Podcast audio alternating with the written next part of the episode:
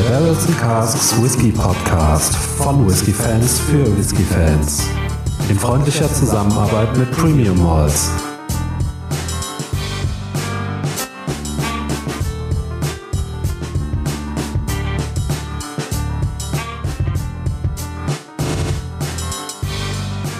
Hallo und herzlich willkommen zum Barrels and Casks Whisky Podcast. Mein Name ist Micha und bei mir ist der Faro.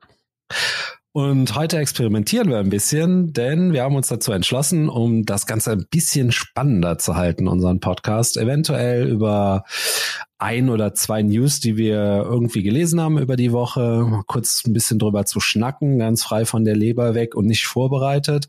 Und dann kommen wir natürlich wie gewohnt zu einem Review einer Abfüllung, die wir gerade so vor der Nase haben. Äh, Faro, was, was haben wir denn heute vor, vor der Nase? Vielleicht wollen wir das schon mal vorwegnehmen. Ja, also ganz grob vielleicht erstmal. Wir haben ein äh, Linkwood, eine unabhängige Abfüllung von Signatory Vintage, 22 Jahre alt. Äh, mach einfach mal weiter kurz mit den Eckdaten.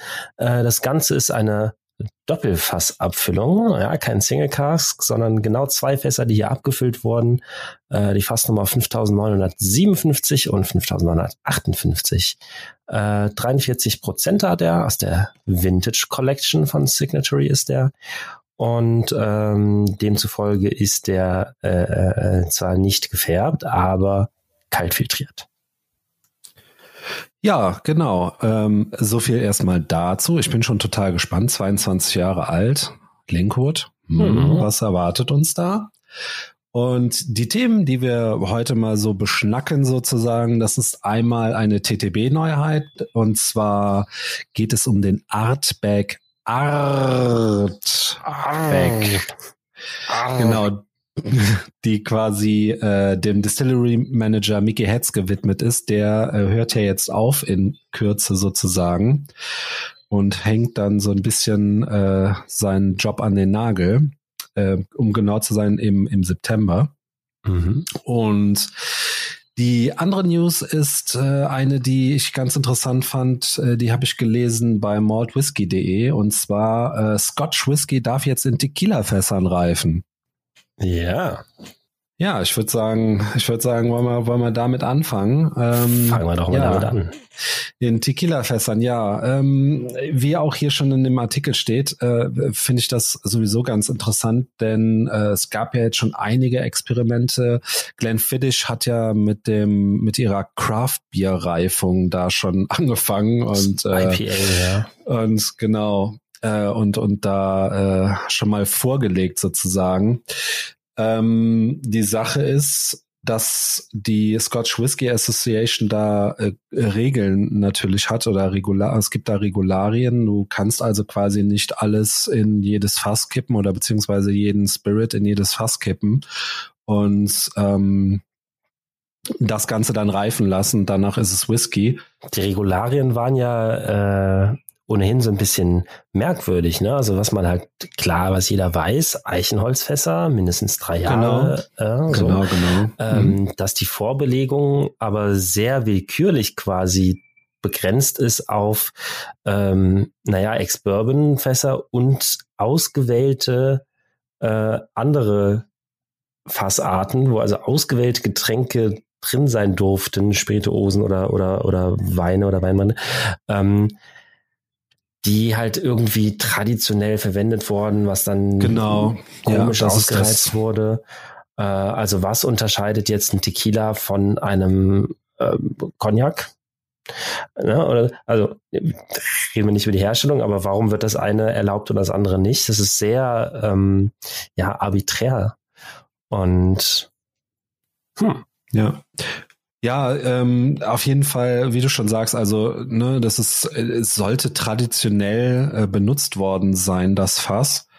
Aber hey, ne, ich meine, jede Spirituose hat ja irgendwie so ein bisschen äh, einen traditionellen Hintergrund. Ganz genau. Und äh, ja, das ist dann natürlich äh, sehr breit gefächert, wobei ähm, die Regularien sind jetzt angepasst und äh, eine Passage darin ist halt sehr interessant. Ähm, äh, da steht dann ähm, ehemalige Spirituosenfässer. Aha. Ja, also, ne? Ähm, also folgende Fasstypen sind erlaubt und dann ehemalige Spirituosenfässer. Also quasi kannst du jetzt, äh, ja, sag was, ne? Äh, kannst du dann ein im Holzfass gereifter Obstler.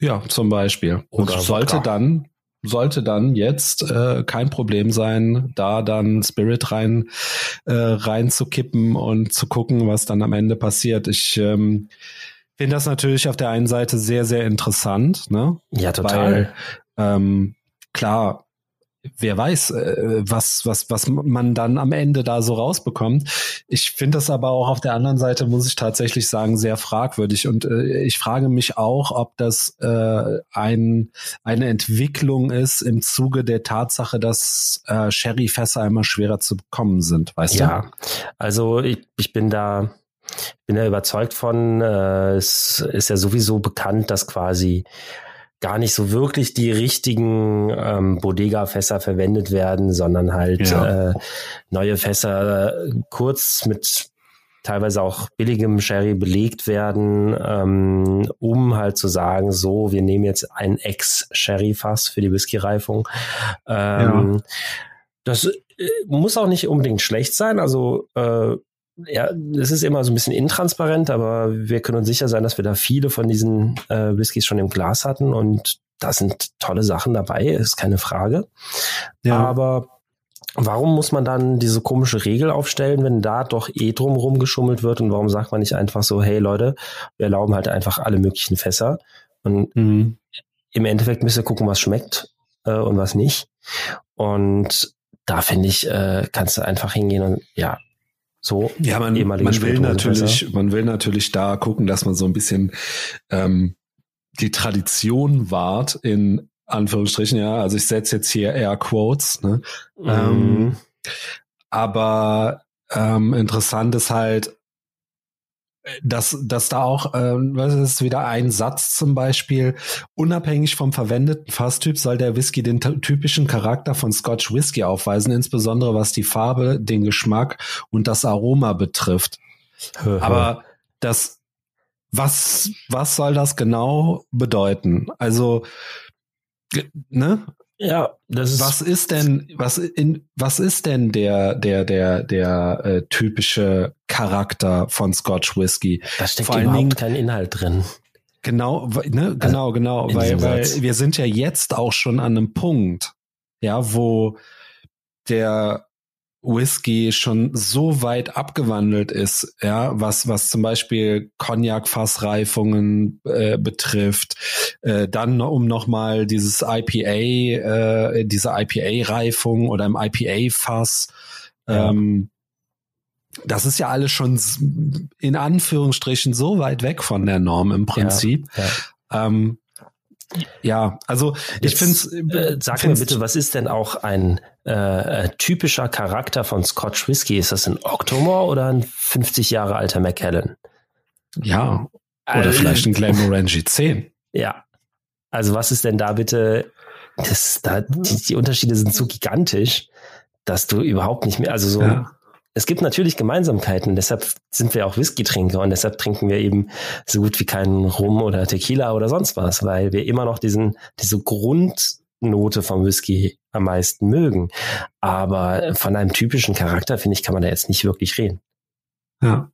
So. Äh, und auch die Sache mit der Tradition. Also Tradition ist vielleicht gewesen, dass irgendwann vor hunderten Jahren die äh, Segelschiffe von Portugal nach Großbritannien übergesetzt sind und halt ihre äh, Port- oder Sherryfässer abgeladen haben, dann eben aus Spanien die Sherryfässer. Äh, und die Schotten sich gedacht haben, jo, wir sind geizig, wir äh, kippen da halt wieder unseren Whisky rein, um den zu exportieren. Und irgendwem ist aufgefallen, huch, Whisky schmeckt ja ganz anders. Ja, ja das Ja. ist vielleicht mal eine Tradition gewesen oder die Tradition von rauchigen Whisky, der früher quasi durchweg rauchig war, weil man halt einfach dieses Torvorkommen gehabt hat und das war billiger als Holz und das Holz hat man für den Bau von anderen Dingen benötigt, also hat man eben den Whisky über, also das Gerstenmalz über Torf gedarrt. Ja. Äh, auch das muss heute nicht mehr gemacht werden, weil man heizt halt eben mit Gas. Äh, Ja. Ist auch nicht verboten, trotz Tradition so. Wird der Whisky dadurch schlechter? Ich glaube nicht. Ja, ja, das ist, das ist, äh, wie gesagt, also das ist auf jeden Fall ein, ein, ein interessantes Thema, was äh, da auf uns zukommen wird. Ich bin da tatsächlich auch mal gespannt, ähm, inwiefern uns das als Endverbraucher betrifft in Bezug auf äh, die Qualität des Whiskys. Weil mhm. durch die Aufweichung dieser Regularien, äh, das äh, bedeutet natürlich auch im Umkehrschluss, es können günstigere Fässer verwendet werden am Ende des Tages. Ne? Ähm, ja. Da, da, bin ich wirklich mal gespannt. Und das ist halt so, ne, das ist das, was ich eben schon sagen wollte. Das ist so ein bisschen die Kehrseite der Medaille. Natürlich können wir uns jetzt auf jede Menge Experimente freuen. Vielleicht ein gutes, vielleicht ein schlechtes, ähm, vielleicht mehr gute, vielleicht mehr schlechte. Gut, das, das weiß man jetzt noch nicht. Aber ähm, was, was da von der Qualität her dann demnächst auf uns zukommt, was dann da in den äh, Whisky-Regalen stehen wird. Mhm. Das, das ist natürlich auch ein Punkt. Ne? Also ich denke ähm, trotzdem irgendwie, wenn du sagst billige Fässer, äh, da muss ich automatisch an so ein Re, Re, Re, Re, Re, Re, Refill-Fass denken, was irgendwie seit über 80 Jahren irgendwie im Brauch ist, schon mhm. aus allen Nähten pfeift. Ähm, und äh, einfach gar nichts mehr abgibt, wo du dann so einen Whisky draus kriegst, wie irgendwie so den Ben Bracken, äh, äh, hast du nicht gesehen, äh, Jahre, äh, mhm. der trotzdem dann nichts schmeckt oder so. Also auch da gibt's Ausnahmen, aber ähm, oder halt eben Johnny Walker oder keine Ahnung was. Mhm. Ne? Ähm, ich denke, auch da wird eine Verschiebung stattfinden. Vielleicht wird halt eben, wenn, wenn die Leute merken, der Whisky liegt jetzt seit drei Jahren im Tequila-Fass, der schmeckt furchtbar. Äh, dann mhm. wird halt eben an die billige Blendindustrie verkauft, das Fass. äh, und das, weiß ich nicht was, Cognac, nee, Cognac ist schon erlaubt gewesen. Äh, mhm. Egal, äh, Calvados-Fass ähm, schmeckt plötzlich toll und das wird als Single Barrel abgefüllt, Single Cask, wie auch immer. Mhm. Bin ich sehr gespannt. Ähm, tatsächlich muss ich auch dazu sagen, gerade als ich die, die Meldung gelesen habe mit Tequila, so hat es bei mir sofort geklingelt. Ähm, die einzige Spirituose, die bei mir neben Whisky im Regal steht, ist tatsächlich ein Tequila. Ah, okay. Und zwar ein äh, Aha Toro. Äh, ist eine ganz schicke, rote, dreieckige Flasche irgendwie, die ist ganz lustig. Äh, den habe ich mal geschenkt bekommen. Ähm, und der ist zwei Jahre gereift in einem Ex-Bourbon-Fass. Sehr gut. Es geht halt so. auch andersrum, ne? Und so genau, da, äh, das, ähm, das macht den tatsächlich auch trinkbar. Also ich bin überhaupt kein Fan von Tequila, äh, aber diese, diese Fassreifung macht den tatsächlich halt eben mild und gibt mhm. ein bisschen an, an Würze dazu. Ähm, ja. Und ja, der hat halt einen grundsätzlich anderen Charakter als Whisky, aber das kann ich mir durchaus für so ein Finish oder, oder eine Teilreifung sehr gut vorstellen. Das könnte gut passen. Mhm. Ja, harren wir der Dinge, die da kommen, würde ich sagen. Ne? Da wird ja dann wahrscheinlich in Zukunft wirklich einiges auf uns zukommen. Ich bin mal gespannt. Absolut. Ähm, ja, spannende Nachricht auf jeden Fall. Ja, ja ne, ähm, wie ich hier gerade noch gerade noch ganz interessant, ich äh, habe den Artikel ja gerade vor mir. Ähm, das, ist, das ist ein guter guter Punkt hier in dem Artikel. Ähm, letztendlich entscheidet das natürlich auch so ein bisschen die Whisky-Szene, weil wenn die Whisky-Szene oder, oder der Whisky-Trinker kein, kein Tequila äh, gereiften Whisky trinkt und der nicht aus den Regalen gekauft wird, sondern da stehen bleibt, dann wird das Ganze auch wieder ganz schnell verschwinden. Genau. Ne? Gut, so viel dazu.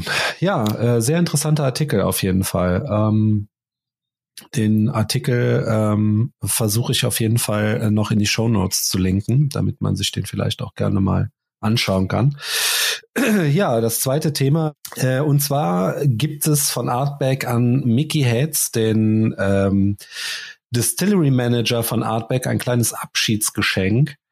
Ähm, und zwar gibt es den Artback Artback. ich finde es immer noch klasse. äh, wird wohl daherkommen, abgefüllt mit 51,8 Volumenprozenten und ist komplett in Ex-Rye-Fässern gereift. Hm. Mit Rye tatsächlich habe ich relativ wenig Erfahrung, muss ich sagen. Hattest du schon ein, was Rye gereiftes im, im Glas? Einen gereiften Whisky hatte ich Also zumindest bewusst nicht im Glas. Ich habe hier und da mal so amerikanische Whiskys im Glas gehabt, aber ich glaube, das waren alles keine Ryes. Mhm. Ja, ähm, auf jeden Fall von den Tasting Notes her, äh, die lese ich jetzt auch mal vor. Den Artikel haben wir übrigens gefunden bei Whiskey Experts. Ähm, an der Nase wandelt sich das Aroma von über Holzfeuer geräucherten Bananen und Birnen langsam in Vanille und Roggenduft. Hm. Ein würziges Mund, äh, Mundgefühl vermittelt fruchtige Aromen, Anis, geräuchertes Toffee und eine Spur Sauerteigkekse. Das lange Finish bringt sanften Rauch. Wenn ich mir die, äh, witzigerweise, wenn ich mir die Tasting Notes so durchlese, muss ich irgendwie direkt an äh, jeden zweiten Artback denken. Ja. Weil das irgendwie alles Aromen sind, die bei Artback so typisch. immer vorhanden sind, genau, absolut typisch. Genau. Ähm, Gut, Roggenduft, Sauerteigkekse, ja, das ist vielleicht so ein bisschen so, ne? Äh, aber alles andere, Banane, Birne, Vanille, würzig, fruchtig, Anis, geräuchertes Toffee. Ja, ja Ne? Typisch. Sind wir uns einig, ja? Ganz genau. ähm, Aber ist ja nicht schlecht. Ja. Nee, nee, ah, wie gesagt, also Artback ja grundsätzlich, wenn es sich um die Core Range handelt, immer gut. Mhm. Einige wenige Ausnahmen in der, äh, im Komiteebereich, was die Abfüllung angeht. Das hier wird dann wahrscheinlich auch eine Komiteeabfüllung und da der Abgang von Mickey Heads im September stattfindet, vermutet man hier auch, dass ähm, die Abfüllung dann im September für die Komiteemitglieder dann erscheinen zu, wird. zu, zu haben ist, erscheinen wird, genau. Da wird natürlich wahrscheinlich wieder so ein so dermaßener Ansturm passieren, äh, dass die Server sowieso wieder zusammenbrechen. Ja, klar. Aber mh, hm, ja, äh, ganz schick gemacht auch, ne, wie in den letzten Komiteeabfüllungen generell zum Artback Day immer äh, so ein bisschen Zusammenhang, Kontext, äh, Etikettendesign und so weiter. Ne? Ja. Artback ist natürlich schon klar, das zielt hier auf das äh, auf den Piraten an. Äh, hinten auf dem Etikett steht dann auch natürlich schön Pirate of the Hebridean in Anspielung an den berühmten Film. Ähm, und ja, auf dem Frontetikett ist dann äh, Mickey Heads eben als Pirat abgebildet auf einem Schiff, wo natürlich Artback-Fässer ne? äh, an Bord sind. Ja, also es ist echt cool gezeichnet, also vom vom ja. Design her, aber das muss ich sagen, das äh, hat's Marketing bei Artback drauf, ne? Das haben die raus. Beziehungsweise bei Diageo äh, das sieht schon echt cool aus, kann man eigentlich gar nicht anders sagen. Ne? Also die Flasche mhm. spricht mich auch sofort wieder an. Mhm. Ähm, vom Design zumindest oder vom Etikett die Flasche als solches. Und ähm, wenn es dann gibt, eine Tube, kann man leider noch nicht sehen das ja auch nur äh, quasi in der TTB-Datenbank angemeldet wurde. Ja. Aber ja, auch da sind wir natürlich gespannt, äh, wenn auch wieder nur sehr wenige in den Genuss kommen werden, äh, sich so eine Flasche dann ins Regal zu stellen oder an so eine Flasche kommen zu können, da die ja so schnell ausverkauft sind, dass äh, ja man da halt nicht so einfach drankommt. Ich würde sagen, wir halten mal die äh, Fühler, strecken mal die Fühler aus nach dem Sample schön. Ja, das werden wir auf jeden Fall dann nachreichen. Äh, ich ich, ich lasse da mal ähm, oder versuche da mal tatsächlich dann irgendwie dran zu kommen.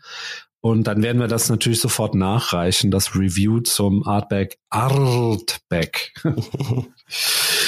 ja, okay, das wären äh, die zwei News quasi für äh, diese Woche sozusagen. Und dann gehen wir nach der, jetzt können wir es nochmal bringen. Also ich verlinke natürlich auch diese News. Verlinkt den Artikel und dann kommen wir zum Linkwort. Haha. ja, sehr schön. Äh, auch eine Überleitung eben zu dem Artikel hätte eigentlich gut gepasst, weil der ja so äh, um die neuen Fasstypen ähm, ging. Und was haben wir jetzt hier im Glas? Das komplette Gegenteil quasi. Einfach nur ja. Hogsheads. So, ja, zwei absolut. Fässer, zwei Hogsheads. Wird einfach auch nicht mehr dazu genannt, einfach nur Hogsheads. So, ganz, ganz simpel. Simpel und schlicht, ja. Simpel und schlicht. Und ähm, ja, jetzt hatte der Whisky auch schon eine angenehme Zeit im Glas ein bisschen atmen zu können. Bei 22 ja. Jahren kann man ihm ja ein bisschen dann auch nochmal die paar Minuten im Glas gönnen. Genau. Äh, ja, nochmal ganz kurz die Eckdaten runtergerattert. Äh, es handelt sich hier um einen Linkwood von Signatory Vintage aus der, festhalten, Vintage Collection, weil ist ja auch schon 22 Jahre alt, das gute Stück. Ähm, ist äh, destilliert 1995 und abgefüllt 2017 mit einer Stärke von 43 Volumenprozenten. Äh, und es handelt sich hier um Fassnummer 5957 und 5958. Genau. Und das Ganze ist äh, nicht gefärbt, dafür aber kühl filtriert. Gut 43 Volumenprozente, ne? Da ja, ist jetzt wird schon mal, da wird schon mal filtriert, ne? Die machen ja diese Abfüllungen, ähm, also von dem Linkwood im hohen Alter, so gibt's immer wieder Abfüllungen von Signatory Vintage, die dann so zwei Fässer gerne zusammen abfüllen. Ähm, ja. Sprich, ich weiß gerade auch gar nicht, ob der explizit jetzt noch verfügbar ist, aber sonst äh, ja, gibt's halt eben die Nachfolgefässer. Mhm. Ist eigentlich so häufig zu gut zu kriegen. Äh, ja. Und wir haben hier, wen es interessiert, Flasche Nummer 400. Mhm. Witzigerweise, äh, während du gerade mal ganz kurz ein bisschen, bisschen erzählt hast, habe ich ähm, bei Google nochmal die Abfüllung gesucht, einfach mhm. nur mal Interesse halber. Tatsächlich gibt es äh, quasi den Linkwood auch als whisky.de Exklusivabfüllung. Das ist aber dann äh, 99, äh, Entschuldige, 96 ähm, destilliert und 2019 abgefüllt. Mit 46 Volumenprozenten. Oho. Dafür aber dann auch direkt für 108 Euro. Ah, zum ja. Preis, zum Preis, äh, was äh, den hier angeht, äh, kommen wir dann gleich. Genau. Wollen wir mit dem Nosing beginnen? Bitte. Also, für 22 Jahre tatsächlich sehr frisch und spritzig in der Nase. Ja, da bin also ich absolut hier, bei dir. Man hat hier sehr viele helle Früchte, Apfel, Zitrus, bisschen Aprikose, mhm. viel Vanille. Ja. Ist wirklich so eine kleine Vanillebombe, ne? Also mhm. Sehr mild. Also mhm.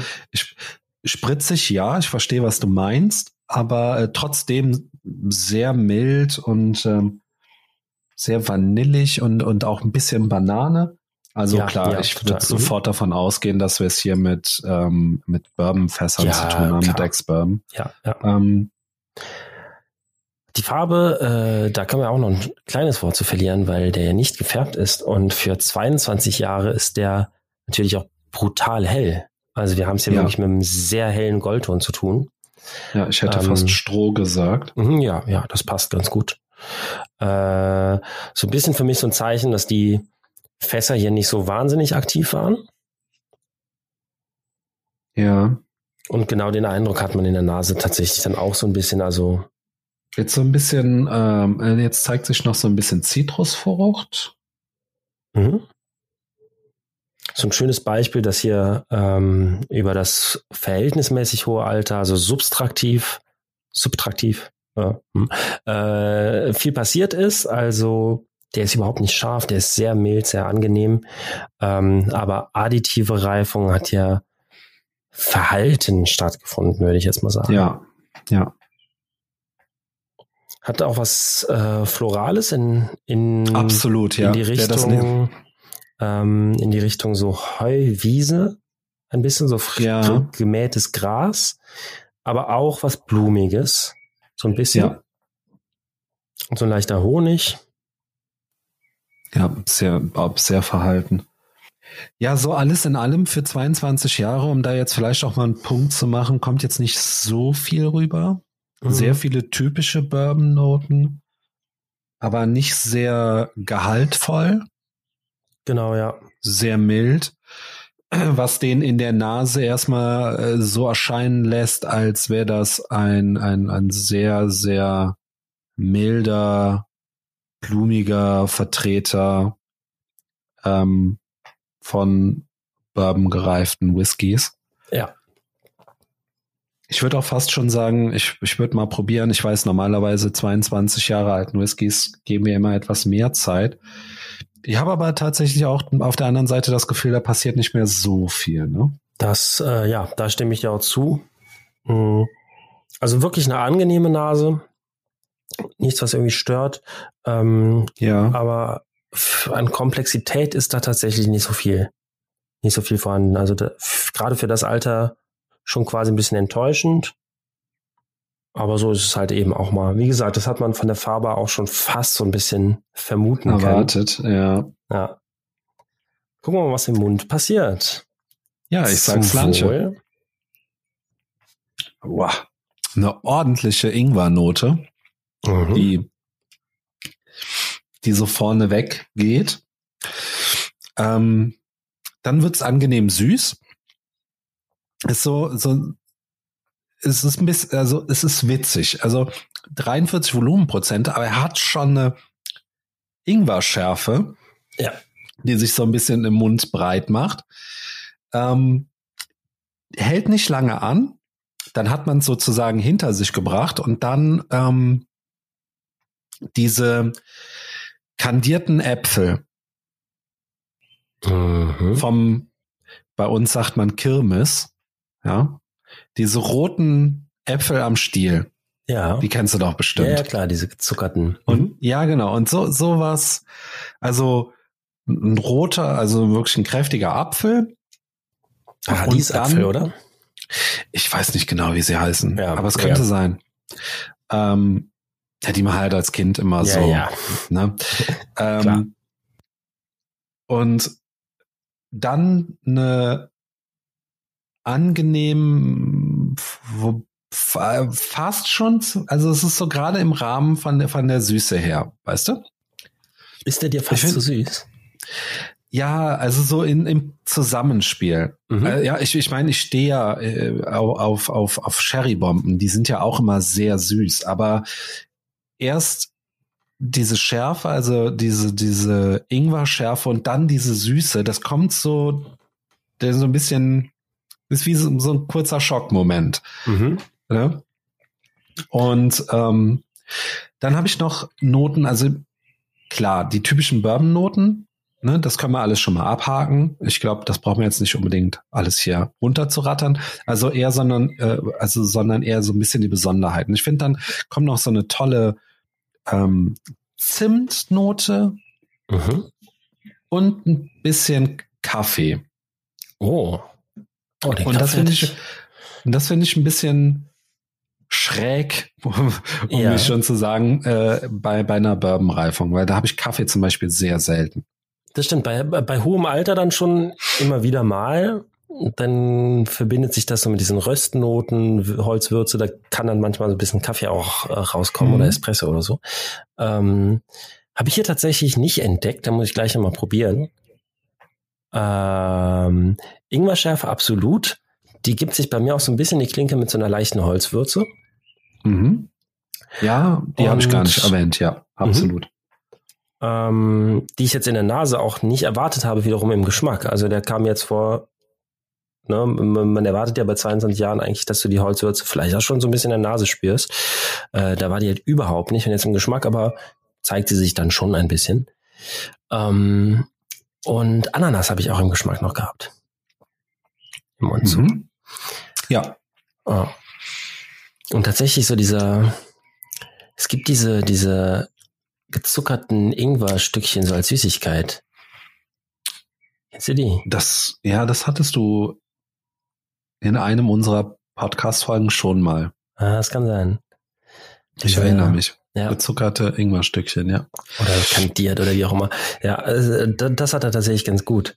Ähm, mhm. Also generell, ja, so äh, etwas säuerlich süßes, so ein bisschen mhm. so saure, saure Weingummis, ein bisschen, aber halt ja. ohne diesen, diesen krass künstlichen Aroma-Einschlag, den jetzt so Weingummis haben, sondern ja. Das finde ich zum Beispiel total witzig, weil äh, Säure habe ich quasi gar nicht.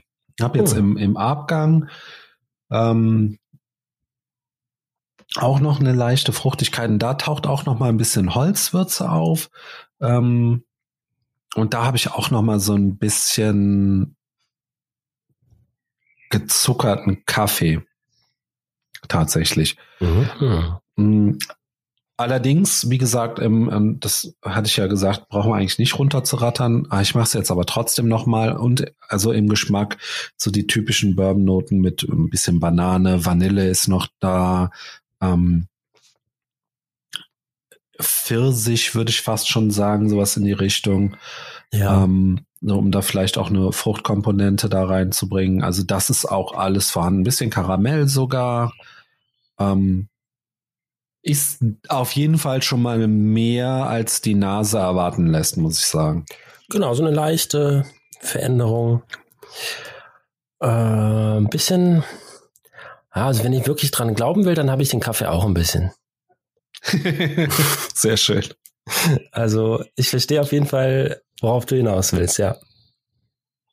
So einen zweiten probieren. Der schießt nicht den Vogel ab. Leider nein. Wir ein bisschen äh, in Richtung Fazit gehen wollen, oder hast du noch mhm. eine Bemerkung zum Absolut nicht, Probieren nee. so? Ähm, ich bin durch. der schießt nicht den Vogel ab, ist aber ein sehr angenehm zu trinkender Whisky. Ja. Relativ leicht, hat ein relativ ähm, ja, mild vom Aroma in der Nase, aber dann durchaus schon etwas würziger vom Aroma im Mund. Mhm. Mm, ein relativ kurzen Abgang, vor allen Dingen für das äh, hohe Alter. Und generell ist dieses hohe Alter eine sehr irreführende Angabe auf dem Etikett. Ja, also ja, absolut, absolut. Der könnte ja. auch zehn oder zwölf Jahre alt sein. Das fällt mir wirklich schwer, das zu sagen, aber ich meine, der Whisky ist wirklich gerade dadurch, dass er so unkompliziert ist, ja, ja auch schon fast prädestiniert, als ich sag mal, Trinkwhisky zu enden, ums Böse zu sagen. Mhm. Und das fällt mir unglaublich schwer, weil auf dem Etikett eine 22 steht. Ja, das verstehe ich. Aber äh, und vielleicht, um da auch schon mal so ein bisschen vorwegzugreifen, komm, wenn wir mal so ein bisschen zum Preis kommen. Ja. Tut es dann aber auch trotzdem nicht so weh, denn ich glaube, der Linkwood, der geht so zwischen 60 und 70 Euro weg oder ist weggegangen. Das ich bin mir gerade nicht sicher, ob der noch zu, erhältlich ist. Tatsächlich kann ich da ein bisschen aus dem Nähkästchen plaudern und verraten, dass ich den ähm, tatsächlich für unter 60, ich glaube sogar für unter 55 Euro damals erstanden habe. Wow, okay. Ähm, und das muss ich sagen, war auch ein bisschen der Grund. Äh, ich habe die Katze im Sack gekauft, ich habe die Farbe gesehen und habe schon ähm, ja mir denken können, dass wir es hier mit einem eher leichten Whisky zu tun haben. So habe mich natürlich äh, ein bisschen von der Zahl, die draufsteht, kitzeln lassen so ne? und habe gesehen, ah, liegt bei unter 55 Euro für einen 22-Jährigen. Generell fand ich Linkwood auch ohnehin spannend ähm, mhm. Und dachte mir, ja okay, komm, äh, so viel falsch machen kannst du da nicht. Die Bewertungen im Netz sehen ganz in Ordnung aus. Auch von den mhm. vorherigen Fassabfüllungen habe ich hier und da mal so ein Review gesehen. Jetzt von der Flasche explizit nicht, aber ähm, dachte mir, den, das Risiko kannst du mal eingehen. Äh, und im Endeffekt ist es halt, ja, es ist halt genau so. Also dieses, dieses hohe Alter wirkt natürlich ein bisschen ködernd. Ähm, da darf man sich nicht unbedingt zu sehr darauf versteifen. äh, wir haben ja aber für den Preis, den ich zumindest damals gezahlt habe, ich weiß nicht, wie, hoch die, die jetzt heute liegen. Wenn du sagst 60 bis 70, finde ich das schon wieder ja. fast ein bisschen viel, aber für 55 ähm, finde ich den relativ okay. Ja, da tut es auch dann nicht so weh, wenn er dann als äh, Trinkwhisky. Äh. Ist natürlich auch auf der, auf der anderen Seite, ne, du weißt jetzt nicht, äh, also es sind zwei Fässer verwendet worden, äh, dass das keine First Fill äh, Fässer waren, äh, das ist, glaube ich, hier an der Stelle klar, aber wenn das jetzt so eine mhm. Drittbefüllung oder so ist, ne, ja. irgendwann ist halt mhm. Feierabend, ne, so ist eben, es halt. Ja. ja. Aber äh, wie gesagt, also ich muss ganz ehrlich sagen, also wenn ich jetzt den Preis äh, und jetzt mal von den 22 äh, Jahren einfach weggehe und dann den Preis nehme, finde ich, ist das eine durchaus trinkbare Abfüllung. Wie gesagt, würde bei mir wahrscheinlich irgendwo als, als Trinkwhisky enden oder wenn man mal in einer netten Runde sitzt und was haben möchte, was nicht allzu komplex ist, äh, da kann man das sehr gut machen. Mhm. Hat auf jeden Fall seine Vorzüge. Aber äh, ja, wie du schon sagst, man sollte sich da definitiv vom, vom Etikett nicht ködern lassen. Mhm. Genau, und wenn man mal in der Runde sitzt und mit ein paar whisky-fremden Personen oder Leute, die sich generell von, einem, von einer hohen Zahl sehr beeindrucken lassen, die aber nicht unbedingt über die äh, geschmackliche oder sensorische Qualität verfügen, die so ein Whisky-Experte vielleicht haben mag, stellt man den einfach ein Glas hin und sagt, hier hast du einen 22-Jährigen, das ist was ganz Feines. Und dann ist es auch nicht so schlimm, wenn wir davon dann einen großen Tumbler von trinken. Mit Eis. Genau.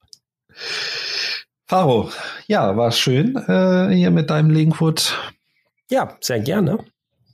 Und äh, ja, kommen wir doch einfach mal zum Ende. Ich bedanke mich bei dir. Ja bedanke mich bei den Zuhörern. Ich hoffe, es hat gefallen. Ich hoffe, es hat auch gefallen mit den äh, mit den besprochenen News sozusagen. Äh, Wenn es gefallen hat oder nicht, dann lasst doch mal einen Kommentar da. Vielleicht wäre ganz nett. Und äh, ja, ansonsten. Genau. Könnt ihr euch mehr davon vorstellen? Ja. Oder oder oder lieber lassen wieder. Sagt mal Bescheid. Ja, das wäre doch, wird uns freuen. In diesem Sinne, schönen Tag, schönen Abend, schöne Woche und bis zum nächsten Mal. Auf Wiederhören. Tschüss.